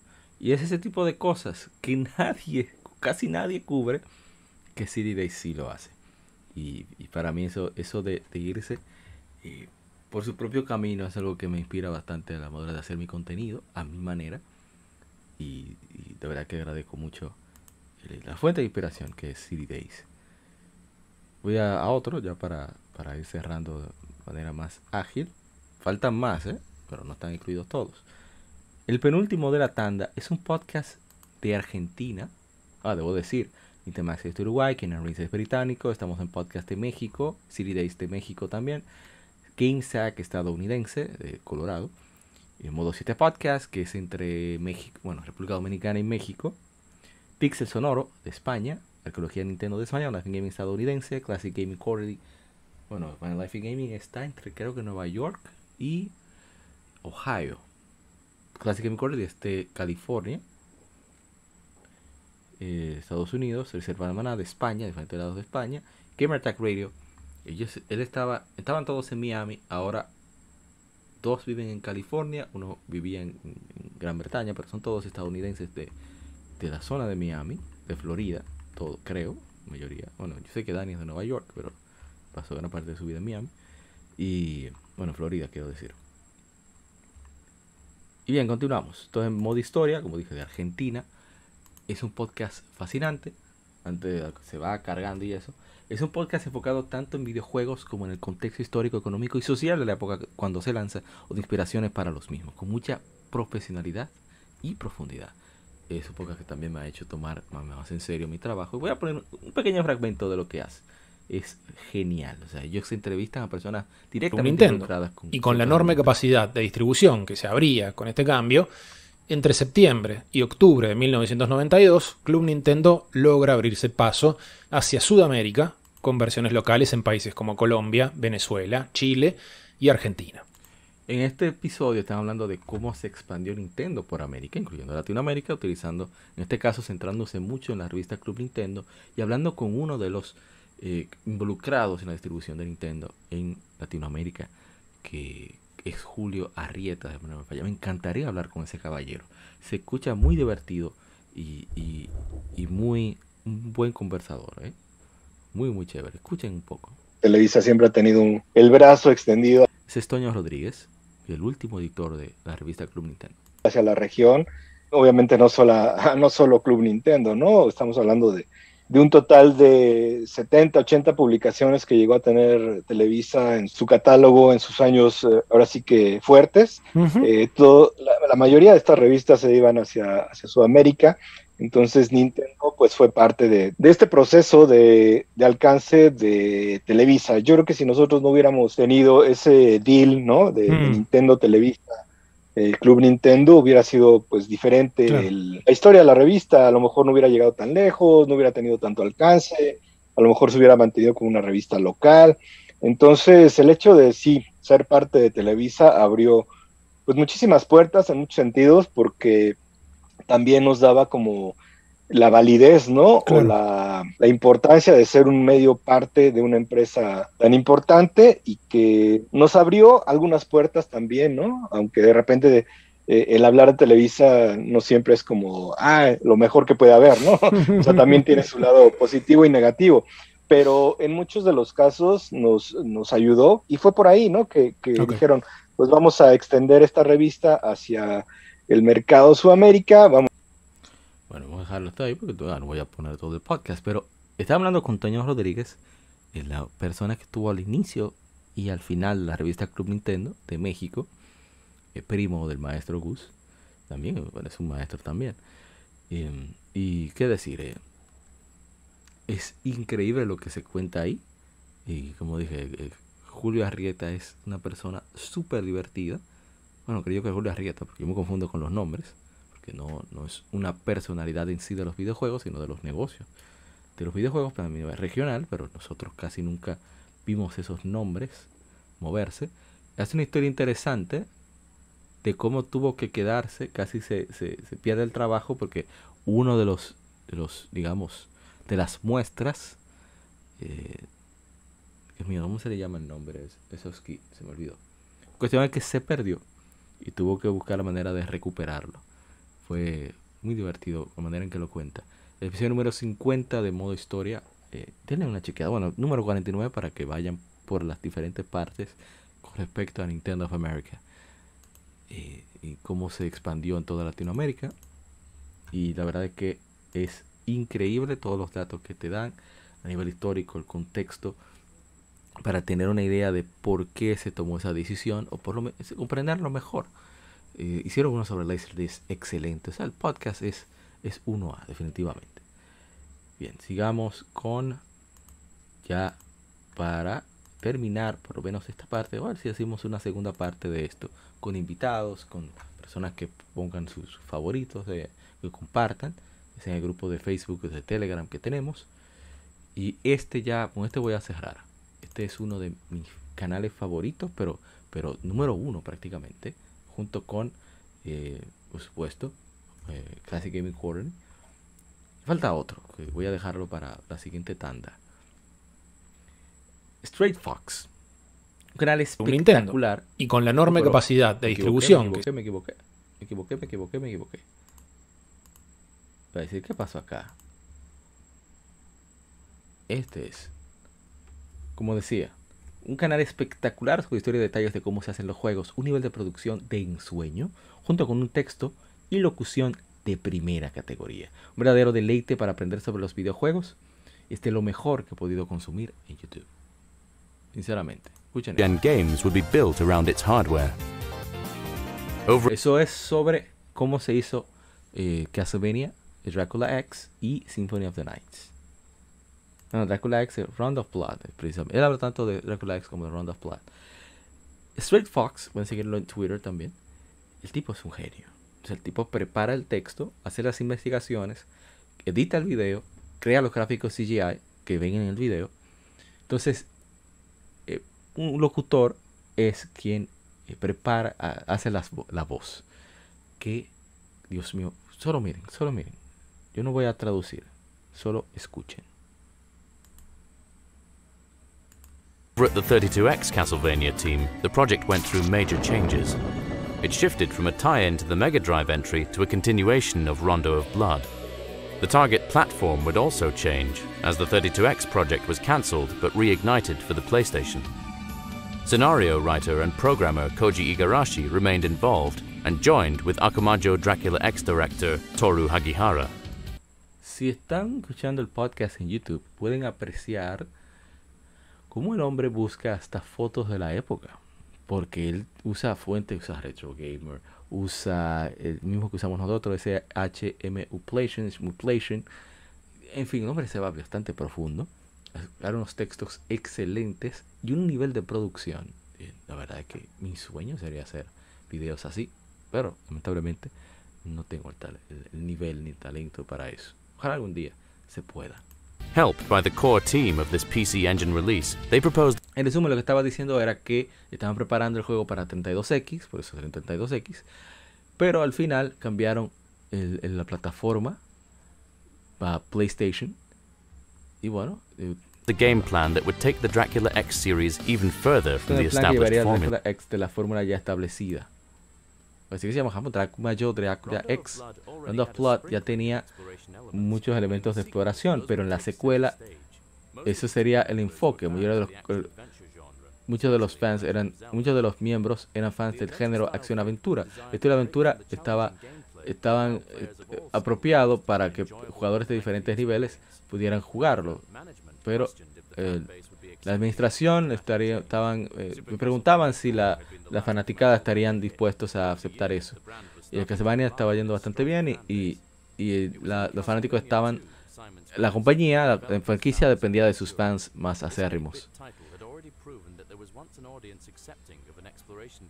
Que eh, ellos usaron en Dracula 3, el 2, que, que la, la, fanaticada estaba dispuesta a aceptar un cambio en eso. Pero bueno, ven ahí, ese nivel que con el que manejan, eh, mira cómo pone arte del juego. O sea, es una locura, como, ese hombre de los videos. A mí me encanta. Eh, él tiene también uno de Sonic City. Hay uno que me fascinó, no recuerdo cuál es. Voy a ir a su canal para chequearlo.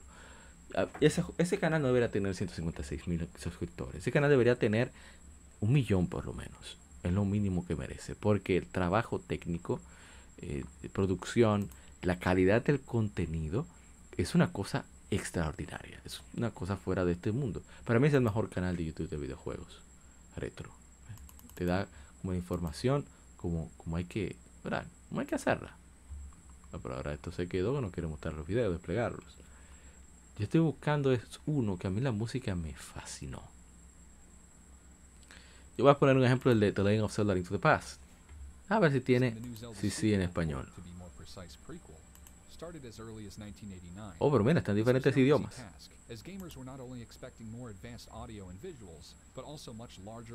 Bueno, ahí está para mi hermano, mis hermanos que, que quizás el inglés no ser tan fuerte. Está excelente que tiene, eh, tiene subtítulos en diferentes idiomas. Eso está genial, ¿eh? eh está genial.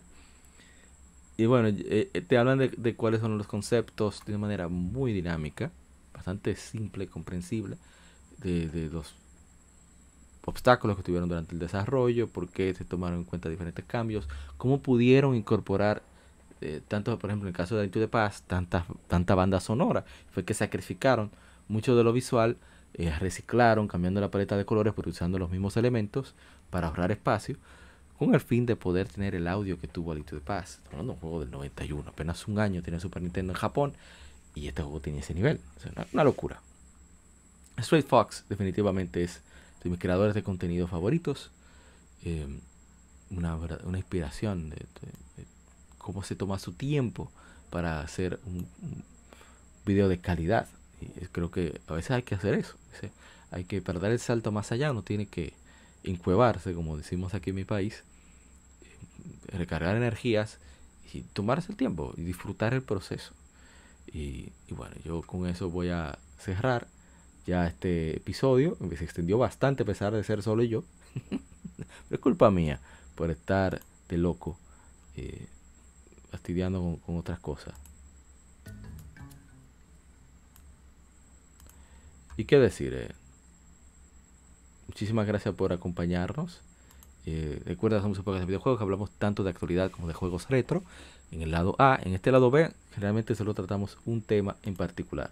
Yo quiero un tema chulo y no veo mi tema chulo, lo voy a tener que buscar. Pero como decía, muchísimas gracias por acompañarnos, de verdad. Ha sido de verdad eh, todo un, agasajo que se hayan dado la vuelta por aquí. Voy a tomar el tema de, lectura gaming porque puedo y me da la gana porque es hermoso. Me excusan. Y como decía, em, de verdad que es muy chévere tener tanta, tanto entretenimiento de calidad de, uno aprender cosas sobre el hobby favorito. Eh, si pueden, voy a dejar los enlaces de estos creadores en, los datos del podcast, en la descripción, para que así puedan acceder a esto si les interesa lo que les dije sobre los mismos. Ojalá que les convenza para aunque sea darle una chequeada y que los disfruten. Porque a mí, de verdad que me encanta cada uno de ellos. Me faltaron, ¿eh? Faltaron muchos. Pero lo vamos a dejar para una próxima ocasión. Esta vez esperamos con invitados. Nuevo mil gracias por acompañarme en, esta, en este tema de la, iba a decir lectura game, este tema de la semana. Mil gracias. Recuerden compartir entre colegas, mencionarnos. Estamos en las redes sociales como Legión Gamer Red. Compartimos casi a diario títulos que están de aniversario. Y nos veremos en una próxima ocasión por acá en Legión Gamer Podcast, el gaming nos une. Soy Apa. Recuerde cuidarse mucho y que siga el vicio. Bye bye.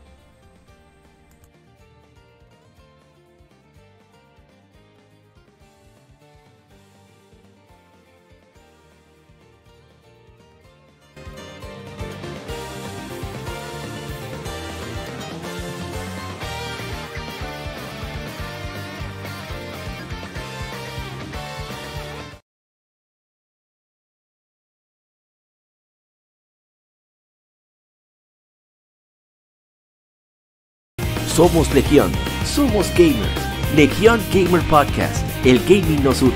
Un podcast diferente para gamers únicos, noticias interesantes, historia del gaming y mucho más para mantenerte al tanto del actual como del pasado. Porque todos jugamos, el gaming nos une. Estamos disponibles en iTunes, TuneIn, Spotify, iTunes y demás plataformas de audio. Perfecto para escucharnos mientras subes niveles, buscas un objeto específico o practicas para dominar esa jugada devastadora. Recuerda seguirnos en Facebook, Twitter e Instagram como Legion Gamer RD. para que compartas con nosotros y seas parte de la legión de gamers únicos. Gracias por escucharnos y te esperamos para el próximo episodio.